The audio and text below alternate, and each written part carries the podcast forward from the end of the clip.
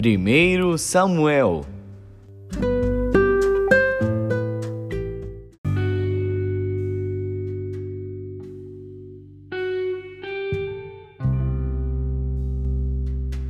Primeiro Samuel, capítulo 16 Então disse o Senhor a Samuel: Até quando terás dó de Saul, havendo-o eu rejeitado para que não reine sobre Israel?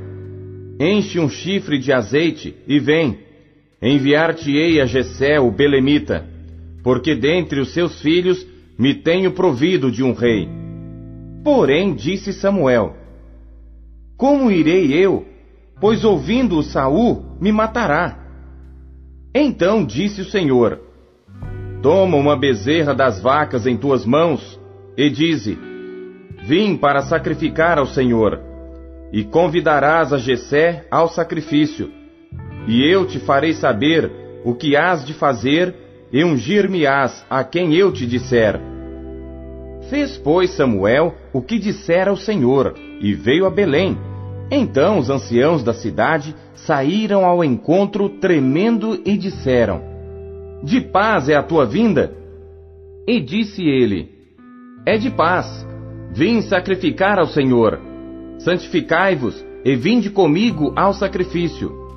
E santificou ele a Jessé e a seus filhos e os convidou ao sacrifício. E sucedeu que, entrando eles, viu a Eliabe e disse: Certamente está perante o Senhor o seu ungido. Porém o Senhor disse a Samuel: Não atentes para a sua aparência, nem para a grandeza da sua estatura, porque o tenho rejeitado. Porque o Senhor não vê como vê o homem, pois o homem vê o que está diante dos olhos, porém o Senhor olha para o coração.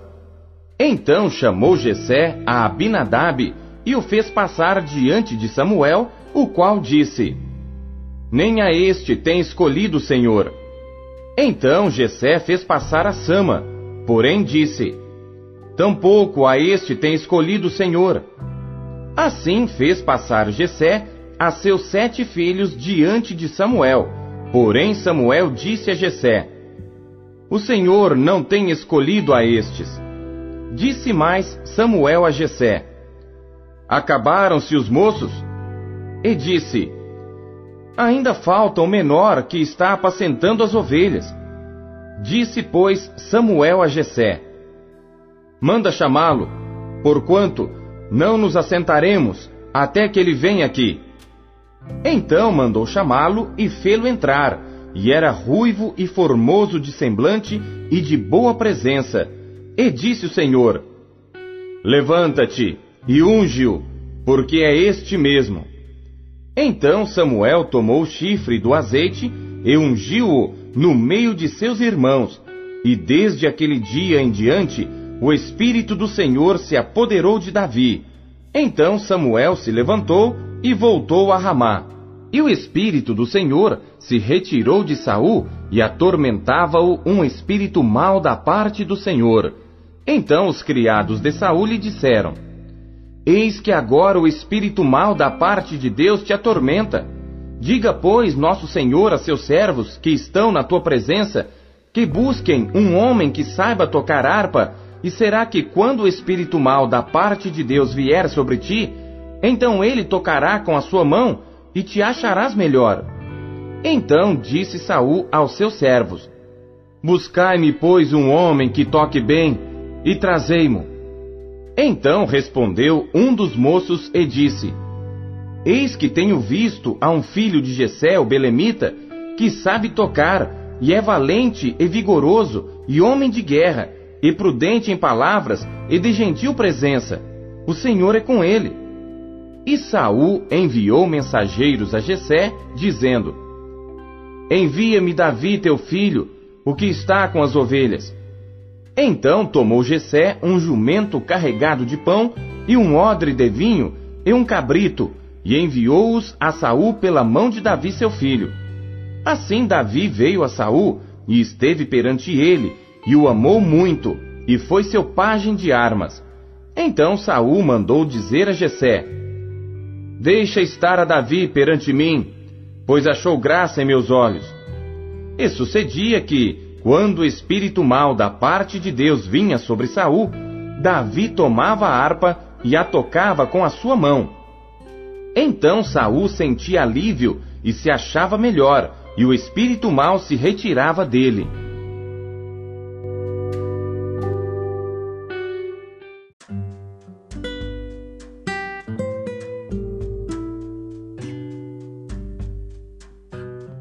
Romanos.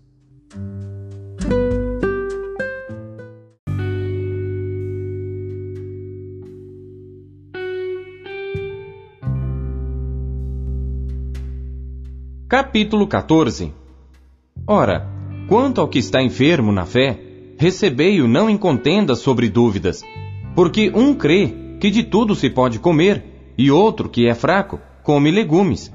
O que come, não despreze o que não come. E o que não come, não julgue o que come, porque Deus o recebeu por seu.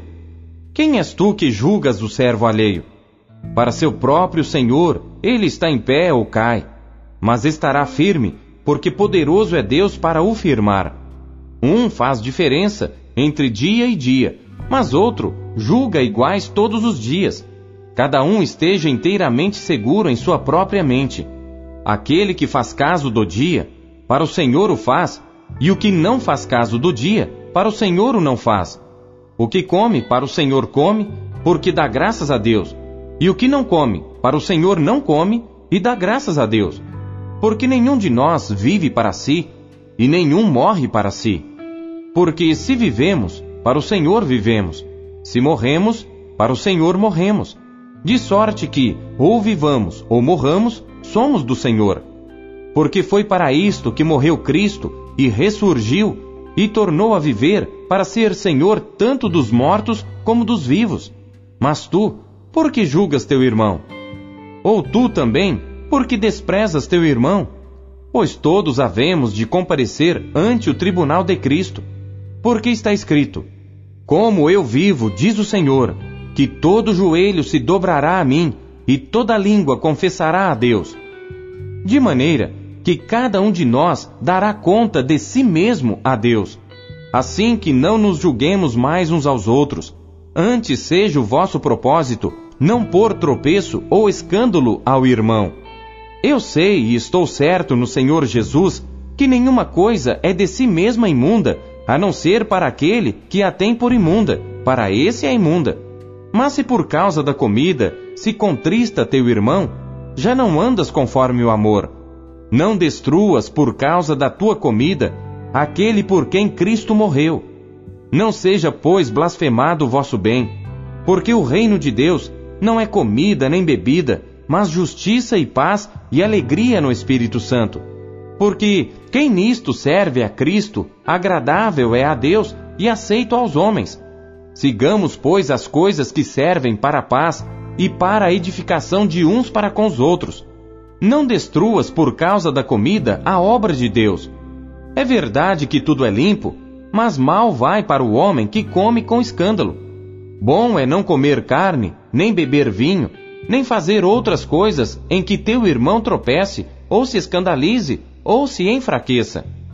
Tens tu fé? Tem-na em ti mesmo diante de Deus. Bem-aventurado aquele que não se condena a si mesmo naquilo que aprova. Mas aquele que tem dúvidas, se come, está condenado, porque não come por fé. E tudo que não é de fé é pecado.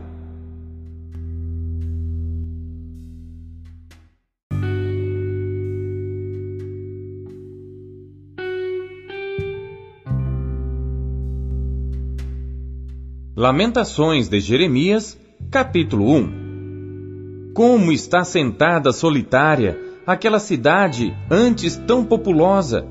Tornou-se como viúva a que era grande entre as nações, a que era princesa entre as províncias, tornou-se tributária. Chora amargamente de noite, e as suas lágrimas lhe correm pelas faces.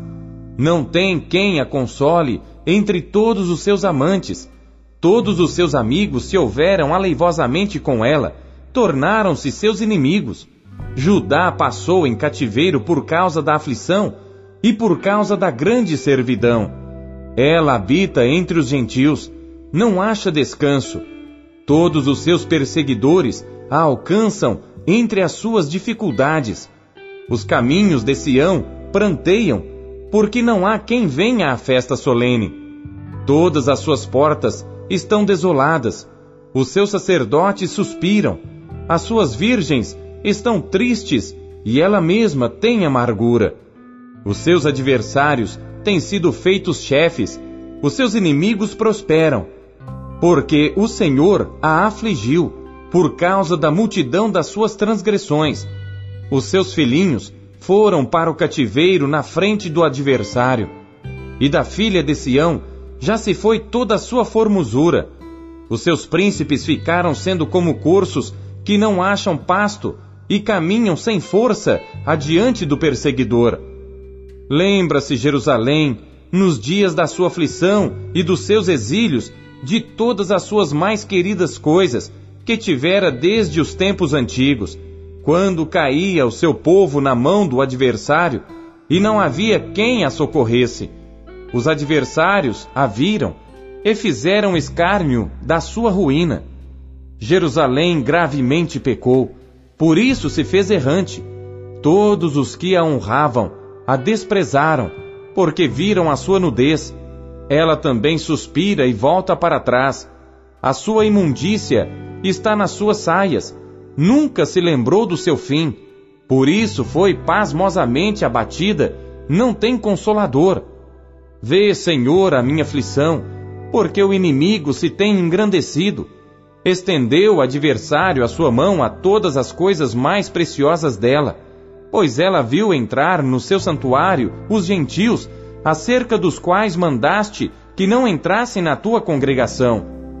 Todo o seu povo anda suspirando, buscando pão.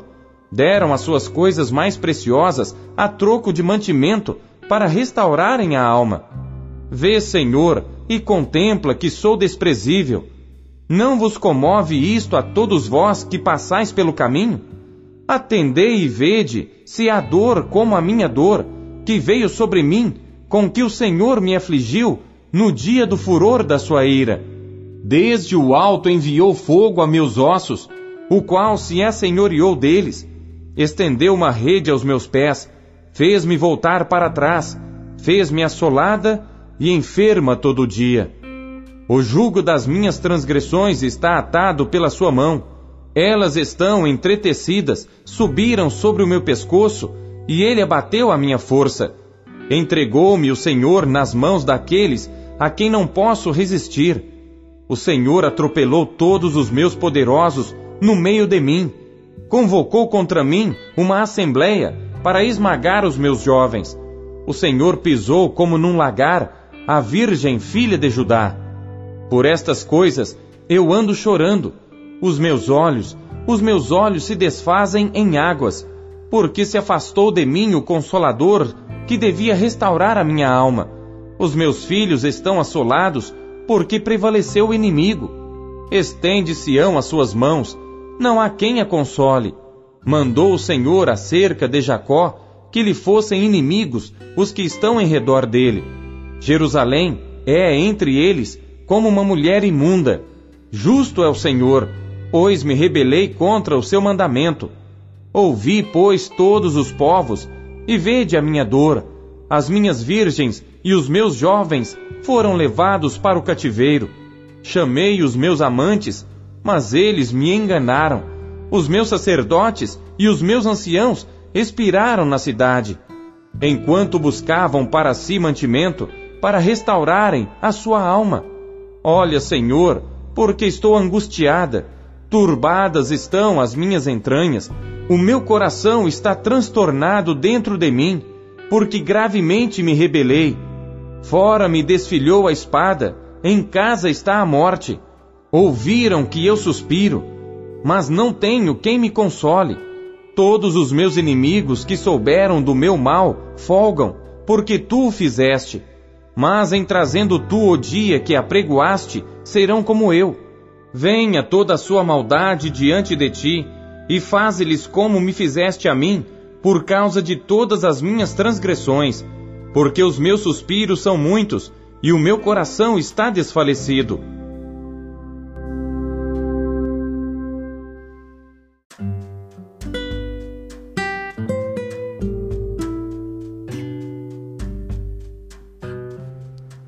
Salmos.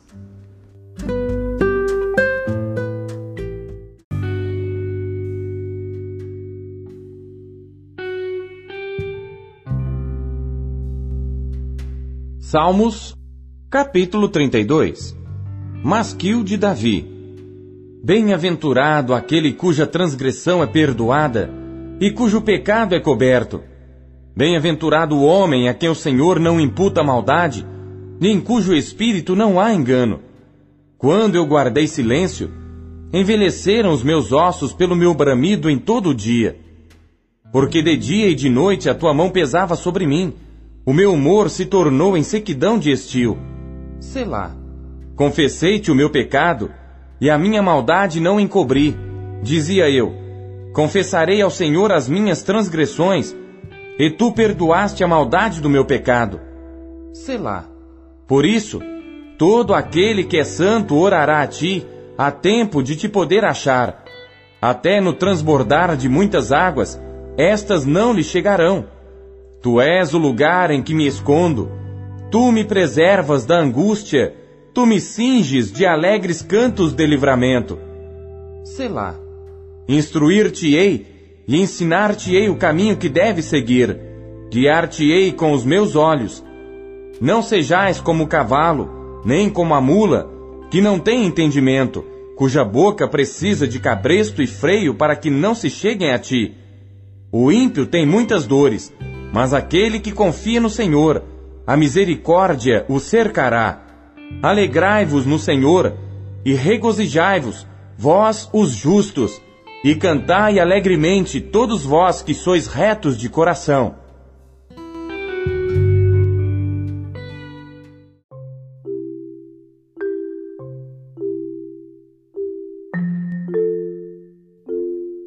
A palavra de Deus nos encoraja, corrige e orienta. O que ela lhe trouxe hoje? Você acabou de ouvir Pão Diário. O Pão Diário é um oferecimento da Sociedade Bíblica Trinitariana do Brasil, na voz do pastor Paulo Castelã. Compartilhe o Pão Diário com seus amigos. Até amanhã. Tchau, fique com Deus.